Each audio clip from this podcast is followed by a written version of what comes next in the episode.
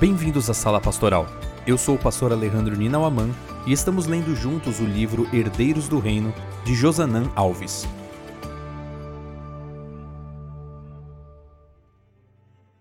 Introdução Em que momento de sua vida um personagem bíblico começou a marcar sua história de maneira pessoal? Este livro fala sobre quatro personagens que me influenciaram de maneira impactante aos 15 anos, senti claramente que deveria me dedicar ao ministério pastoral. Em geral, os pastores dizem que esse é o chamado ao ministério.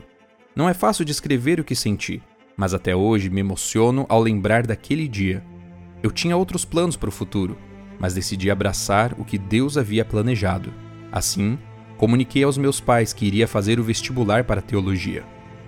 Um ano depois, eu estava indo para a faculdade era a primeira vez que eu ficaria longe de minha família.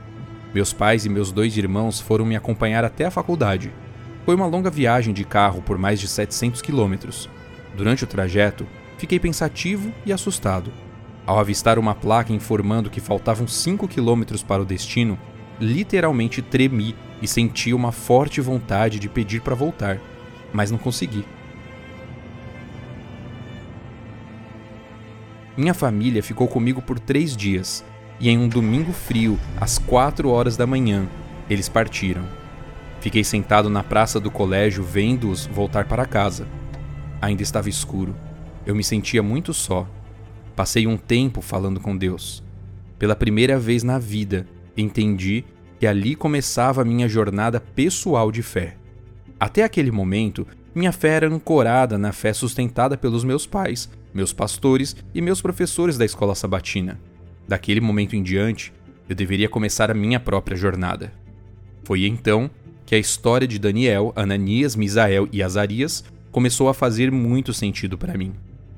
Passei a perceber que aqueles jovens não saíram de casa para uma agradável viagem com sua família. Eles foram arrancados de seus lares sem nenhuma esperança de retorno. Eles não estavam indo estudar em uma instituição cristã que poderia ajudar a fortalecer o conhecimento deles nas verdades divinas. Estavam indo para uma espécie de universidade pública em Babilônia. Naquele lugar, eles seriam pressionados a abrir mão de suas convicções e da expressão de fé no Deus de Israel. Eles não teriam aulas de prática pastoral ou evangelismo, mas teriam que testemunhar em meio a uma cultura estrangeira e hostil.